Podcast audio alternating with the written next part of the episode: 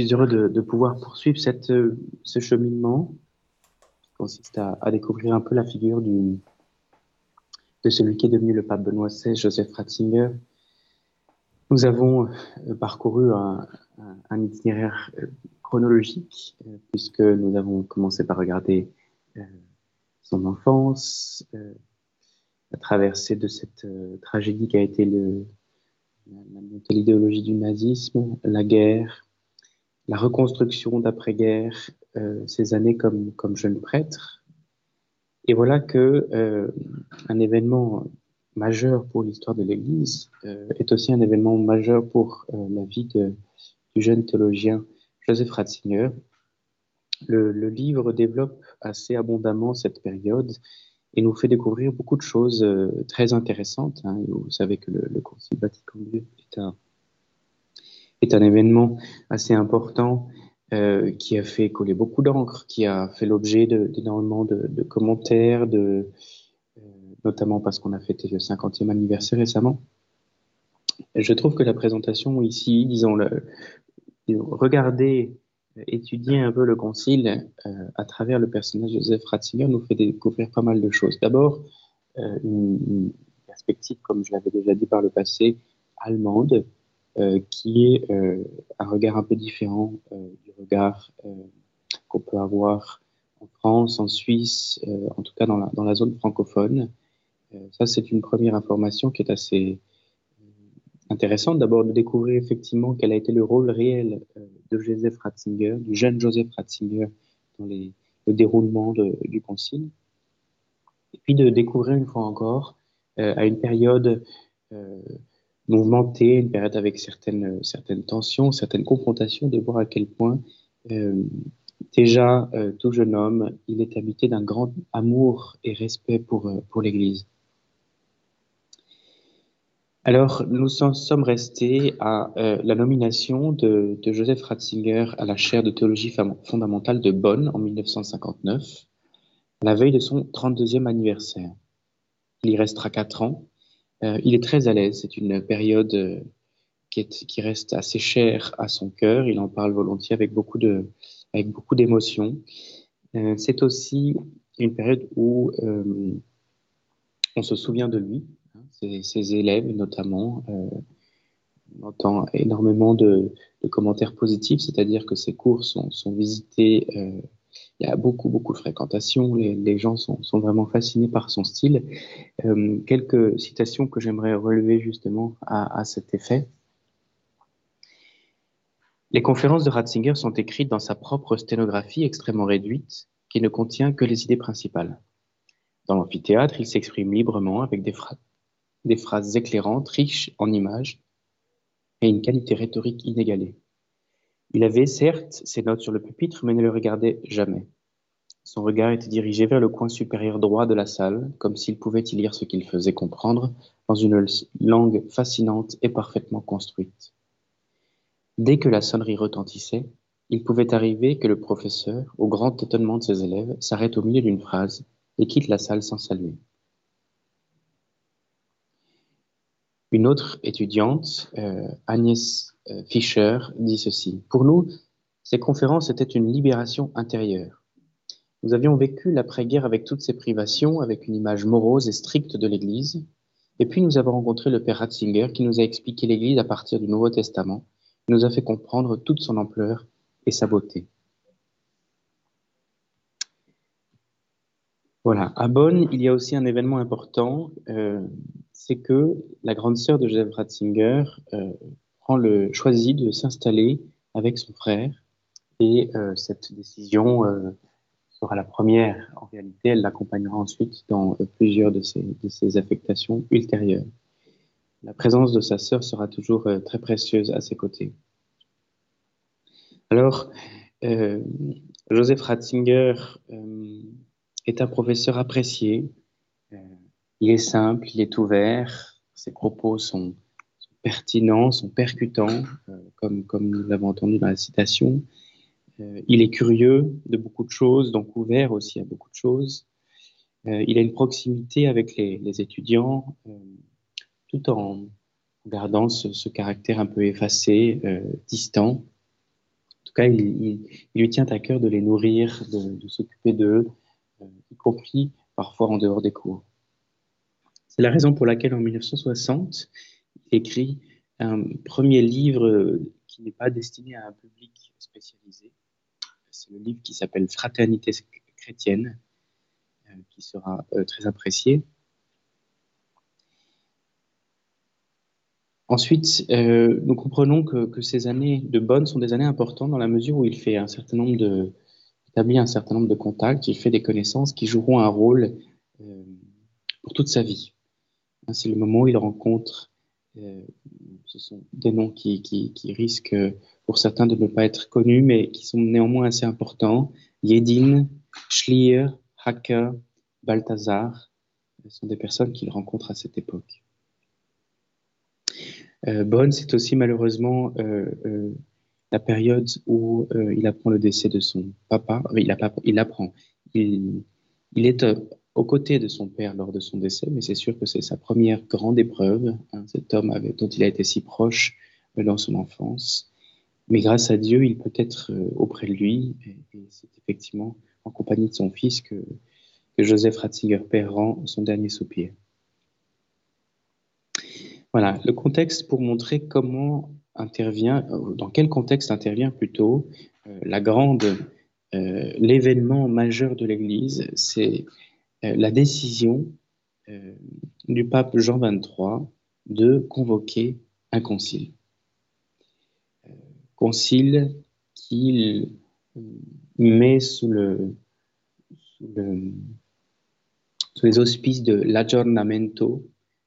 C'est un, mot italien difficile à traduire, mais l'ajournement serait la traduction littérale, même si elle n'est pas tout à fait euh, juste. En tout cas, un concile sur l'Église qui devrait permettre à l'Église de, répondre aux défis de son temps, de, reproposer euh, toute la beauté et la grandeur de la foi.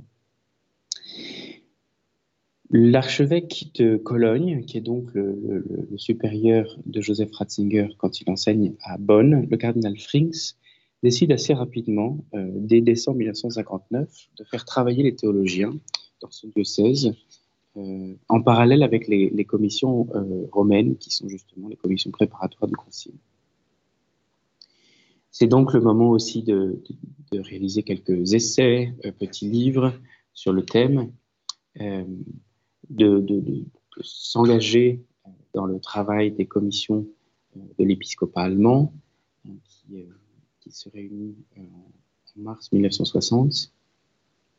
Il faut noter une chose, c'est que les évêques allemands, avec les, théologiens, jouent un rôle, joueront un rôle important dans le concile et cela commence dès avant parce qu'ils disposent effectivement de, moyens euh, financiers, de moyens théologiques avec des universités, des chaires universités, qui expliquent qu'effectivement, ils arriveront au concile euh, très, très préparés, notamment euh, pour empêcher, ce que nous verrons, pour empêcher un peu que, la curie romaine, réputée plutôt assez conservatrice, ne, mette la main, disons, sur le concile et sur son, sur son déroulement et donc ne fasse de cette grande réunion de l'Église qu'une chambre d'enregistrement.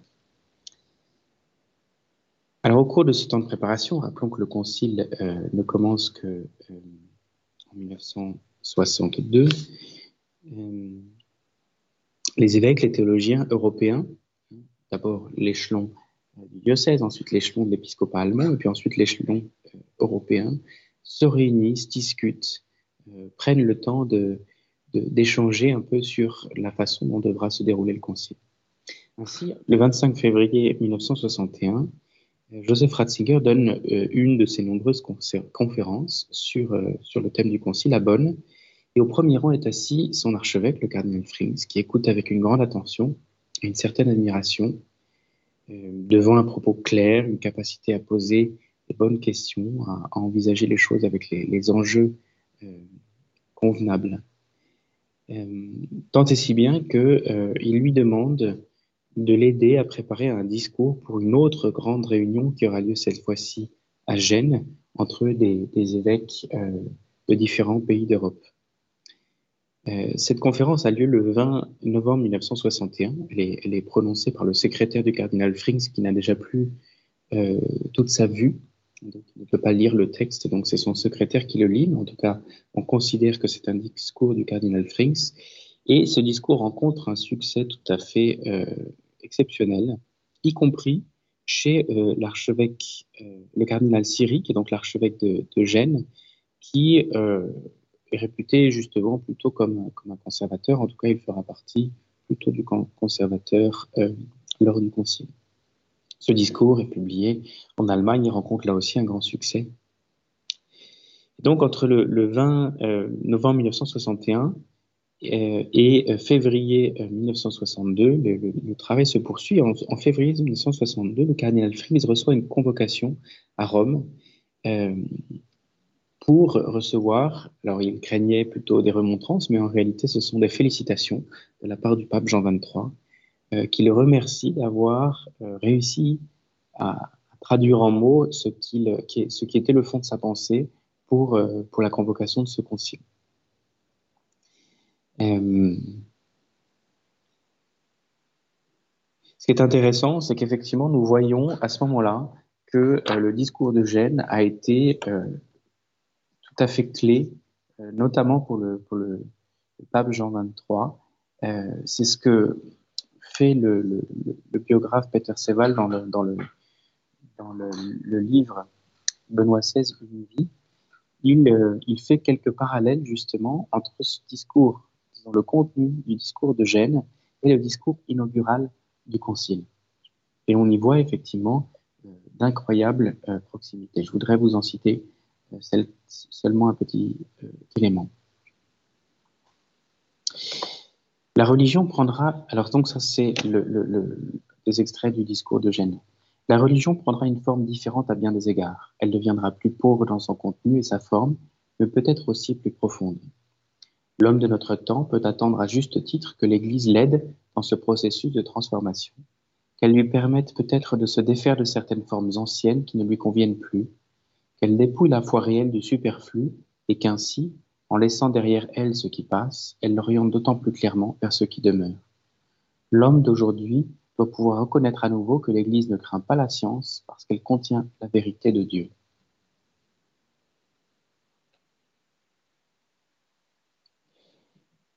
Alors, durant cette période préparatoire, euh, le cardinal Frings est aussi en lien avec les commissions romaines qui, préparent le, concile.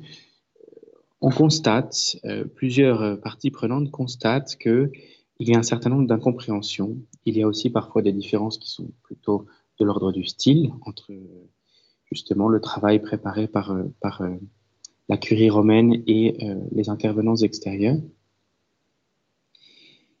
Joseph Ratzinger, à ce stade, est celui que, le cardinal Frings consulte euh, et qui apporte de, nombreuses modifications au texte préparatoire, aussi bien sur le fond que sur la forme.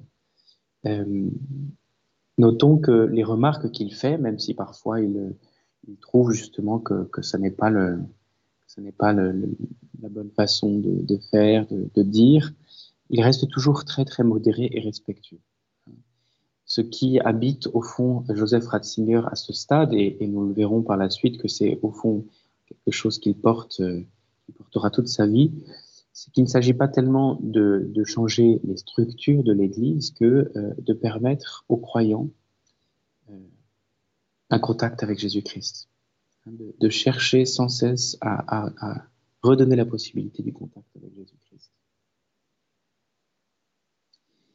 Alors nous arrivons en juillet 1962, l'année euh, académique s'est terminée. Joseph Ratzinger est en train de, se reposer à, Traunstein.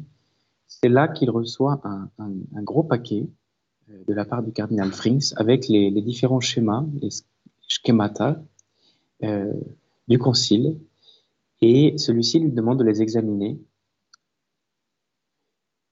du coup d'y apporter ses, remarques, etc. Et puis ensuite, il lui demande de l'accompagner à Rome dès le mois d'octobre pour la première session du concile.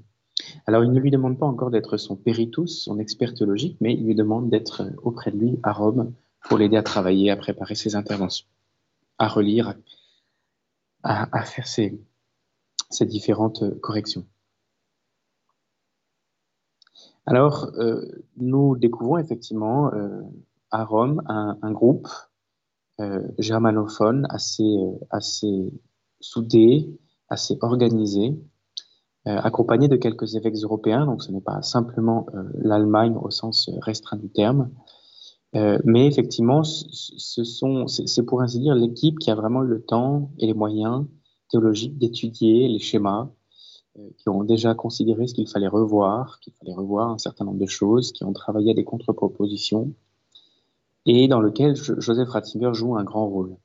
Il jouit d'une confiance euh, indéniable, aussi bien de son, archevêque que euh, d'autres évêques et même d'autres théologiens qui reconnaissent le, le, talent et la justesse des analyses du théologien, du très jeune théologien, hein, qui n'a que 35 ans à ce moment-là. Je vous lis une petite citation. Les expertises de Ratzinger méritent le détour car elles attestent l'extraordinaire constance de sa ligne théologique fondamentale. L'ordre du jour qu'il proposait à l'Assemblée de l'Église universelle témoigne du motif de fond de son enseignement qu'il ne voulait plus changer et n'avait d'ailleurs pas à changer en raison de sa pertinence intemporelle et auquel il est resté fidèlement attaché tout au long de sa vie. Si l'on ne tient pas compte de ses contributions durables au Concile, l'image du pape ultérieur est non seulement incomplète mais fausse. Ratzinger lui-même s'est exprimé au sujet du Concile. J'étais d'avis que la théologie scolastique, telle qu'elle s'était figée, n'était plus l'instrument permettant de mettre la foi en dialogue avec notre temps. La foi devait sortir de cette coquille, devait faire face au présent dans un nouveau langage, avec une nouvelle ouverture. Une plus grande liberté devait ainsi émerger dans l'Église. Alors, il, rapporte de ces années conciliaires, de ses séjours à Rome, euh, l'enthousiasme, tout d'abord, hein, une vraie expérience, tout simplement, de, découvrir l'Église universelle, de faire expérience d'une véritable fraternité, d'une curiosité mutuelle, d'un désir de se connaître. Mais ce dont il se souvient aussi, c'est que c'est un travail absolument colossal. Euh, disons que, que, Joseph Ratzinger euh, n'est pas du genre à, perdre son temps, mais il est euh, sans cesse, sans cesse au travail, sur le qui-vive. Euh, son, évêque, son archevêque le sollicite continuellement, et donc effectivement, il travaille énormément. Chaque jour, il y a un déjeuner avec le cardinal, le secrétaire du cardinal, et puis un invité différent. déjeuner durant lequel, effectivement, on parle de, tout ce qu'il faut préparer, ce qu'il faut lire. Il y a une discussion un peu à bâton rompu pour essayer de trouver le, chemin juste. C'est un moment justement important. Euh, disons, cette grande réunion du Concile est un moment important pour tous les théologiens, euh, même si euh, petit à petit on prend conscience, en tout cas ce sont les, propos de Joseph Ratzinger, que le Concile ne peut pas se permettre de s'enfermer dans les, dans les subtilités théologiques trop, trop poussées, dans des querelles à la marge. Hein. il s'agit avant tout de redonner aussi le cœur, le cœur de la foi. Mais Joseph Ratzinger, hein, qui, a commencé à enseigner la théologie fondamentale, il est vraiment, euh, à sa place. Hein. Il dispose de nombreux atouts, aussi bien spirituels que théologiques, et on sent qu'il est tout à fait à sa place. Alors, lors de ces, premiers déjeuners, de ces premières discussions, euh, au quartier général de, des, Allemands que, l'on nomme l'anima, il, euh, il pointe euh, d'emblée des difficultés euh, liées au schéma sur la révélation qui a été proposé par la commission préparatoire, hein, le schéma, un des schémas fondamentaux du Concile. et puis l'autre difficulté qui est ressentie assez vite, c'est problème, la question de l'agenda, composition des commissions. On sent que effectivement euh, la curie romaine a, préparé, comme le lui a demandé le pape, a préparé le concile, mais a préparé de telle sorte que effectivement euh, il garde complètement la main. Euh, et donc il faut se rendre compte les, les, évêques allemands proposer une stratégie pour ne pas faire simplement du concile chambre d'enregistrement de ce que la curie a, déjà euh, organisé et décidé. Alors c'est un chapitre assez euh, marqué par le, suspense euh, qui s'appelle Sept jours qui vont changer l'Église catholique pour toujours. Hein, c'est effectivement un moment assez intéressant qui montre ce qui se passe lors des, premiers jours du concile. Le, 13 octobre, premier jour, euh, d'emblée, euh, certains évêques remettent en cause la liste de noms des commissions euh, de travail qui avait été préparée par le, qui avait été préparée par la, par la curie.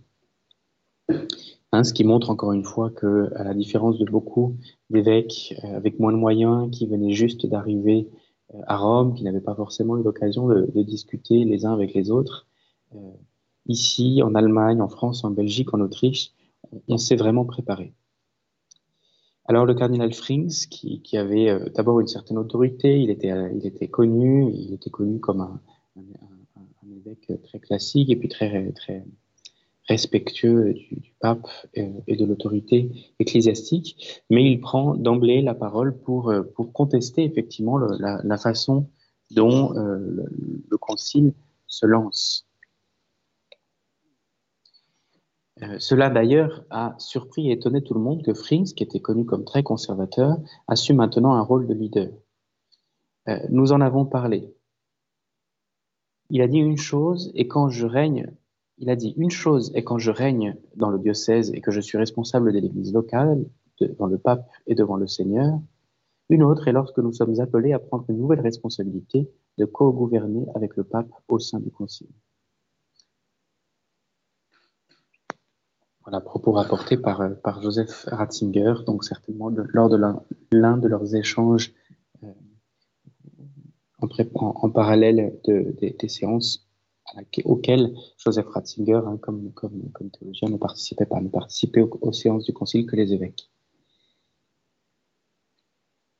Alors, ce qu'il faut ajouter, c'est que ce n'est pas une, conspiration pour autant, le fait que, que, certains évêques aient été un peu plus préparés euh, au Concile que d'autres, euh, ne veut pas dire qu'ils avaient euh, décidé de, de, mettre la main sur le Concile, mais plutôt que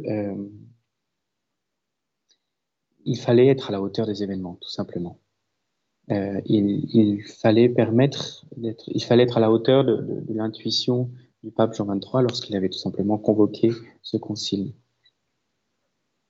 Alors, cette période est, très riche, comme je le disais, pour Joseph Ratzinger, qui travaille avec de nombreux autres théologiens, notamment avec Karl Rahner, euh, qui est nettement plus âgé que lui. Euh, ils, travaillent ensemble notamment sur un nouveau schéma sur la révélation, on dit schéma, c'est donc document de travail pour les futures euh, constitutions euh, les, futurs documents conciliaires. Euh, et puis en même temps, elle a travaillé sur un nouveau schéma et se faisait en parallèle d'une réflexion sur la stratégie qui permettrait éventuellement bah, de le proposer, tout simplement, de le substituer, ce nouveau schéma. Donc, il y a des dissensions, il y a des tensions.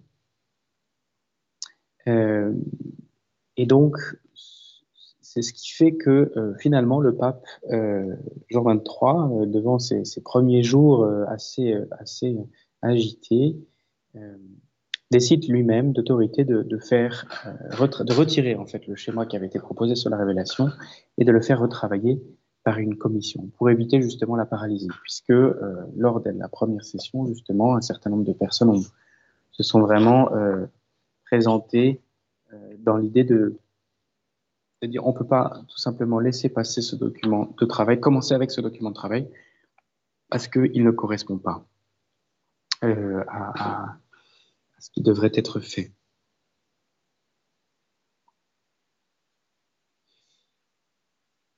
Alors, je voudrais euh, à, mi-parcours vous proposer euh, une petite pause euh, musicale, pause musicale en allemand, hein, pour rester un peu dans le, dans le contexte, puisque c'est un, une interprétation de la prière du Notre Père par un, par un enfant, par un, un, soliste, composé par le, compositeur estonien Arvo Pärt.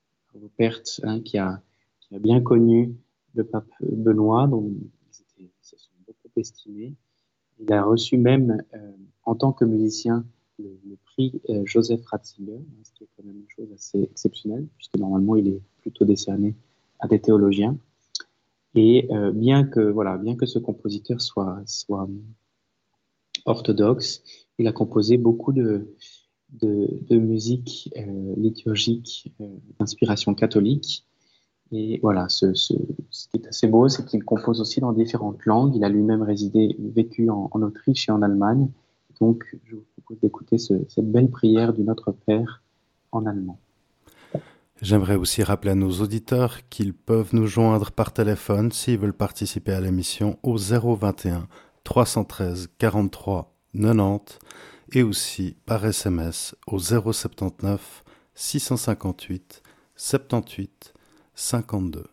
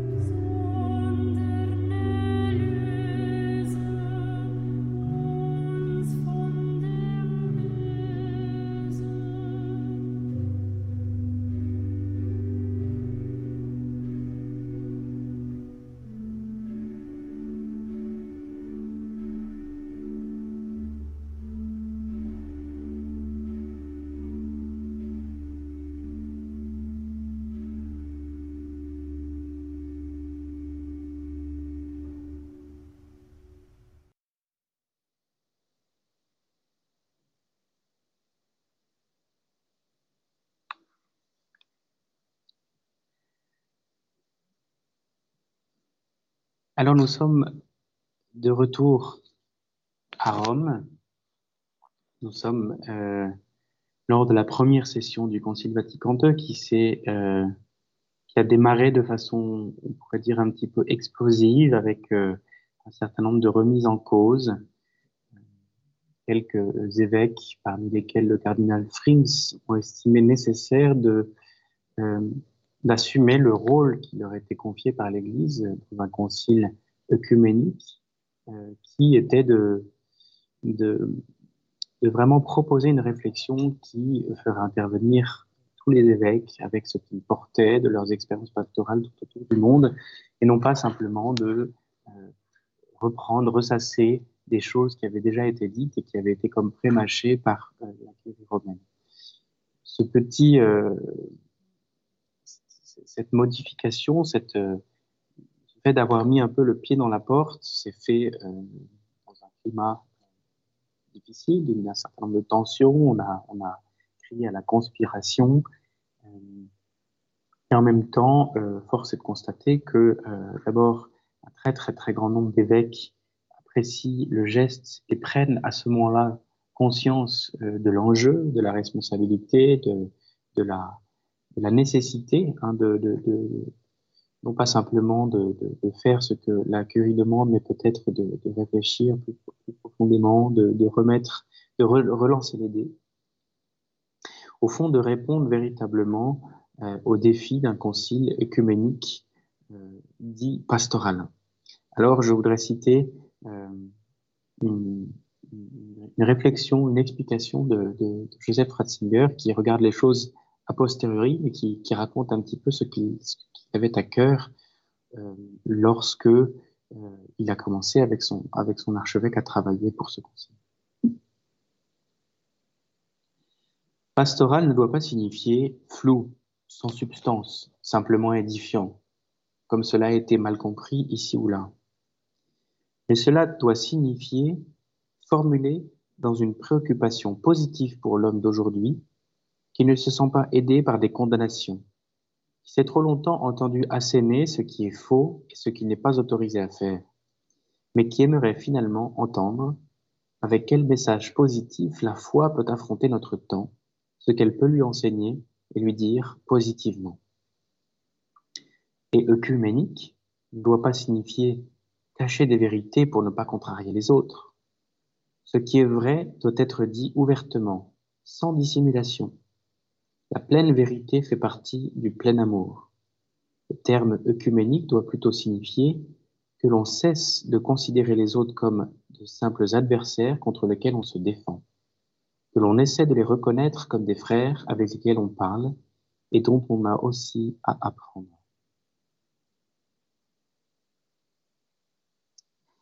Alors suite à, ces, à ces événements de l'automne 1962, euh, Joseph Ratzinger reçoit officiellement le titre euh, de péritus, d'expert théologique, c'est-à-dire que chaque euh, évêque a la possibilité d'avoir auprès de lui un, expert, et, ça lui, lui permet d'être pleinement intégré au, au mécanisme, aux réunions du concile.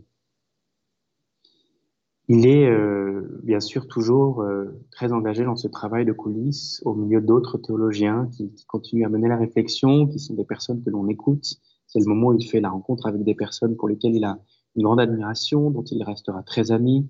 Euh, Henri Glubac, Jean Danielou, Yves Congar, Marie-Dominique Chelu. C'est aussi le moment où il fait connaissance avec un, un jeune évêque, Carole Wojtyła, qui deviendra plus tard son son ami, son, euh, responsable aussi lorsqu'il devient préfet de la congrégation euh, pour la doctrine de la foi.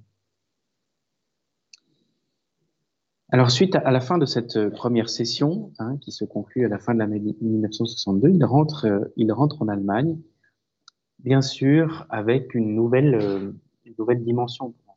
Hein, c'est l'expertologie du cardinal Fries qui participe au débat du concile. C'est le début d'une certaine célébrité les universités courtisent euh, le jeune théologien.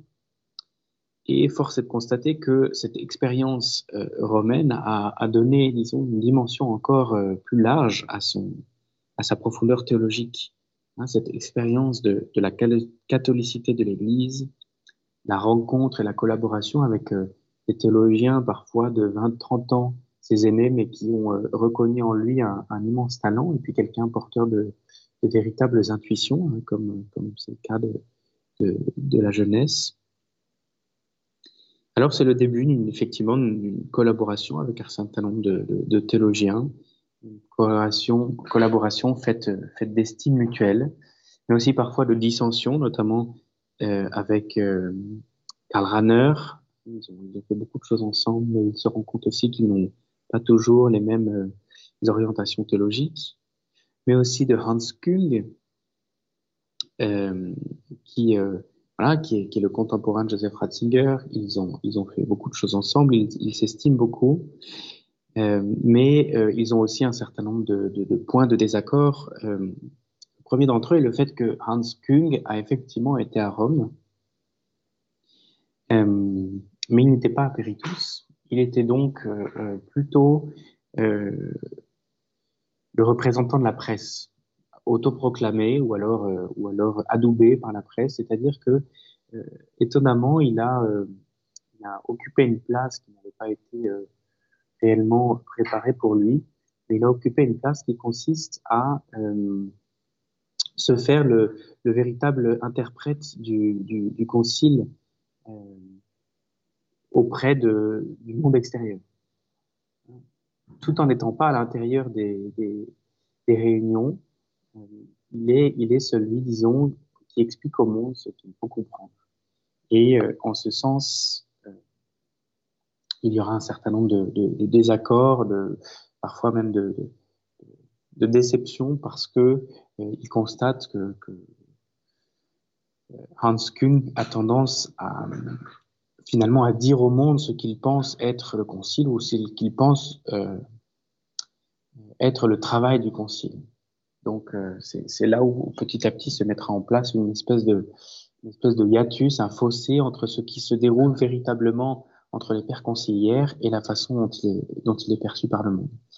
Euh, la personne de Hans Küng, nous, nous y reviendrons, est, une, est un, un, un, collaborateur et puis en même temps un, une, personnalité assez, assez compliquée et un adversaire, disons, dans la vie de, de, Joseph Ratzinger, ils s'opposeront souvent, ils auront un certain nombre de, dissensions, même si humainement parlant, ils garderont un certain lien de, de, de bienveillance et de respect. Mais euh, voilà, en tout cas, là, disons que bien qu'ils soient tous les deux de jeunes théologiens talentueux, porteurs d'intuitions assez belles sur, sur le, le, le renouveau de l'Église, assez rapidement, on constate aussi euh, qu'il y a des choses qui, ne, qui sont incompatibles. Euh, quoi qu'il en soit, euh, c'est une période agitée, c'est une période médiatique. C'est une période où on commence effectivement à, à, parler de Ratzinger parfois en bien, parfois en mal. Pour certains, il est trop progressiste. Pour d'autres, il sera bientôt trop conservateur. Voilà, une, ce sont des questions qui ne sont pas très simples. Quoi qu'il en soit, cette agitation euh, l'affecte euh, quelque peu, lui vaut quelques difficultés aussi avec la direction de son université à Bonn, notamment sur certains de ses, de ses élèves doctorants. Euh, et c'est certainement ce qui le motivera à, changer euh, d'université, puisque début 1963, euh, il quittera Bonn pour aller à Münster. Euh, alors c'est changer d'université, mais c'est aussi changer de chaire, puisque de la théologie fondamentale, donc un peu le, le tronc commun de la théologie et puis surtout le, la défense de la foi, on pourrait dire, il passe à la théologie dogmatique qui est, souvent un, champ d'étude un peu plus un peu plus large, un peu plus ample. Euh, voilà. Euh, il arrive donc à, à Münster. C'est euh, une, université, c'est un endroit beaucoup plus, petit. Euh, de nouveau, hein, on parle, de, on parle du jeune professeur Ratzinger qui étonne, il surprend, euh, il a son style bien à lui. Voilà un descriptif que l'on fait de lui à cette époque. Avec sa tenue très simple, son vélo et son allure décontractée, le nouveau venu ne correspondait pas vraiment au canon. Sa sérénité, son rire chaleureux, sa retenue et sa douceur dans les relations, sa nature musicale, tout chez lui était atypique. Les professeurs étaient plutôt autoritaires et assez distants. Ratzinger, en revanche, était ouvert, sociable et plein d'humour avec ses étudiants. Il était apprécié pour son langage qui transmettait, avec une imagerie inédite, un goût de la théologie que l'on ne connaissait pas encore. Voilà, donc il est très apprécié à l'université, il est très, très apprécié aussi dans, le diocèse. Ses sermons de l'Avent contre un succès extraordinaire. Il y a plus de 1500 personnes qui viennent l'écouter. Euh, et puis, cette, cette, chaire de dogmatique lui permet d'approfondir un certain nombre de thèmes euh, du Concile, notamment celui de la révélation. Euh, ce qui est assez fort, c'est qu'effectivement, il propose un enseignement théologique savant, à la hauteur de, de, la chair qui est la sienne, mais qui en même temps touche le cœur. C'est vraiment la spécificité de, Joseph Ratzinger, c'est qu'il ne se perd pas dans des considérations, tellement intellectuelles que cela s'éloignerait du lien vivant avec la personne euh, de Jésus-Christ. Je voudrais lire d'ailleurs l'appréciation d'un ancien élève euh, qui euh, voilà, ne partageait pas forcément toutes les, intuitions ou en tout cas les visions théologiques de Joseph Ratzinger, mais qui en tout cas reconnaissait son talent d'enseignant. Ainsi, euh, Johann Baptist Metz disait qu'il s'agisse de l'apprentissage et du métier de la théologie académique, d'un style de vie humain et ecclésial convaincant, de conseils généreux dans les questions difficiles de la vie, de la reconnaissance de la liberté de l'élève et de son propre chemin théologique, je n'aurais pas pu trouver un meilleur maître. Et puis un peu plus loin, une autre personne, euh, le professeur Pfnur, Ratzinger partait des questions de la situation actuelle dans la société et la théologie et emmenait les étudiants sur le chemin de la recherche de la vérité. Contrairement à d'autres qui suivaient les dernières tendances ou qui s'opposaient fondamentalement à la nouveauté dominante, il alliait ouverture et indépendance critique et étudiait les questions de fond dans leur dimension profonde et leurs conséquences. C'est aussi à Münster qu'il fait la rencontre avec euh, Joseph Pieper, avec lequel il se liera d'une amitié sincère. En juin 1963, le 3 juin, euh, un, événement très triste euh, pour Joseph Ratzinger et pour toute l'Église, c'est la mort du, pape Jean XXIII. Euh, c'est un choc énorme parce qu'il aimait profondément euh, le pape, mais très rapidement, Paul VI est, est, élu à sa place et décide de relancer immédiatement le concile qu'il convoque pour une deuxième session en septembre, fin septembre 1963. Alors la collaboration avec le cardinal Frings continue. Celui-ci acquiert une stature euh, internationale. Euh, donc c'est avec le cardinal, avec le cardinal Frings, c'est au fond le, travail intellectuel et, théologique de Joseph Ratzinger qui acquiert, aussi cette, stature, puisque c'est lui qui écrit euh, quasiment sans modification tous les textes, toutes les interventions, tous les discours du cardinal Frings. Euh, ils s'engagent notamment ensemble pour la réforme du, Saint-Office, qui, deviendra la congrégation pour la doctrine de la foi, dont il sera ensuite le préfet. Donc il a, œuvré à réformer une institution dans laquelle il travaillera ensuite pendant plus de 25 ans. Et puis à la fin de l'année 1963, c'est aussi la mort de sa maman. Trois années après le papa, le 16 décembre 1963, euh, Joseph Ratzinger est euh, désormais orphelin. D'où un, lien encore plus étroit avec sa, sœur qui, l'a suivi à Münster et puis son frère qu'il retrouve à toutes les occasions, notamment pour des périodes de vacances. Nous arrivons à la troisième session du Concile et puis nous approchons aussi de la fin de, notre présentation d'aujourd'hui. Euh, en septembre 1964, euh, alors euh, le Concile intéresse de plus en plus l'objet de, de débat dans, les, dans les églises locales. On se pose la question de quelle sera l'issue. De plus en plus de personnes pour dire ce qu'il devrait être fait au concile. Euh, et on constate effectivement qu'il y a un certain nombre de tensions qui montent. Euh, que effectivement, parmi les théologiens, les fameux péritis, il y en a certains qui sont là plus pour, euh, pour se montrer, pour faire parler d'eux, que pour vraiment chercher la vérité dans la communion des évêques. Euh, quoi qu'il en soit, c'est un rythme extrêmement intense. Il faut travailler. Il y a énormément de documents qu'il faut euh, euh, réussir à, à, conclure pour, pour pouvoir conclure le concile. En juin 1965, Joseph Ratzinger prononce à, à Münster un, un, discours où pour la première fois on sent euh, qu'il est alarmé.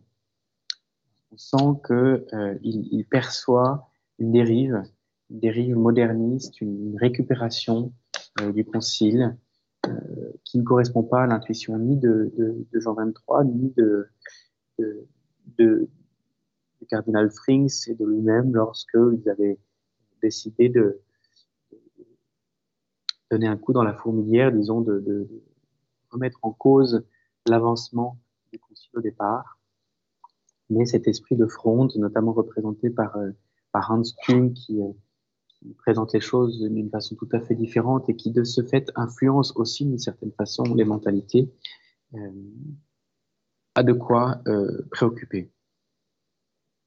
Alors néanmoins, la dernière session euh, a lieu en, en 1965. C'est un véritable marathon car il faut, il faut tout voter. Alors, euh, travail considérable. Euh, trouver un accord sur les, derniers textes mais bon, voilà, cela se fait, cela se termine. C'est quand même un, sentiment euh, d'avoir effectué un travail euh, colossal, un, beau travail, d'avoir rendu vraiment le service que l'Église demandait aux, évêques réunis en concile. Et donc, euh, Joseph Ratzinger, après ces trois sessions, rentre en Allemagne. D'un côté, heureux d'avoir pu contribuer, d'avoir pu rendre un, véritable service à l'Église universelle en, faisant ce travail de Péritus, et puis en même temps avec euh, les, germes, disons, euh, d'une préoccupation, enfin, des préoccupations face aux germes d'une fronde, d'une rébellion, d'une façon d'interpréter euh, ce, que, ce que beaucoup appelleront le fameux esprit du concile, qui ne correspondent pas aux textes eux-mêmes et qui sont très très tourné vers la tabula rasa, euh, vers la remise en cause, la rupture, euh, vers des laboratoires un petit peu euh, parfois arbitraires, euh, disons laissés à l'arbitraire de, de, de, pasteurs, ce sur quoi effectivement il cherchera à, se défendre, c'est-à-dire que une grande partie de, de son œuvre ultérieure comme professeur de théologie consistera justement à essayer de montrer véritablement ce qu'a dit le concile, ce, qu'a invité euh, le concile à vivre, et non pas euh, le fameux esprit qui a parfois été relayé. Quoi qu'il en soit, nous voyons effectivement que c'est une période euh, dans laquelle Joseph Ratzinger, tout en étant un, tout jeune homme, un théologien encore en herbe, on pourrait dire, a pris une stature importante, notamment grâce à la confiance et à l'estime mutuelle de, de, son évêque, de théologiens beaucoup plus âgés, mais qui ont, repéré son talent et, finalement la syntonie de sa pensée avec, euh, avec les grandes intuitions euh, du pape Jean XXIII et du pape Paul VI. Euh, je voudrais terminer cette, présentation avec un, jugement a posteriori porté justement par, par le cardinal Ratzinger ou, ou même le, oui, le cardinal Ratzinger, puisque c'est un, un extrait du livre Le sel de la terre qu'il a réalisé avec Peter Sewald en 1995. Le véritable héritage du concile se trouve dans ces textes, n'a cessé de proclamer Ratzinger. Si on les interprète proprement et à fond, on est préservé des extrémismes dans les deux sens, c'est-à-dire euh, le modernisme, le progressisme d'un côté ou le conservatisme de l'autre de l'autre, en, ajoutant des ismes exprès pour, accentuer un peu les traits. Si on les interprète proprement à fond, on est préservé des extrémistes, et alors, il ouvre vraiment une voie qui a encore beaucoup d'avenir devant elle. Cet avenir, c'est ce sur quoi, il se penchera euh, durant ces, ces années euh, en tant que professeur, euh, donc hein, entre 1965 et 1977, euh, moment où il sera fait euh, archevêque dominique.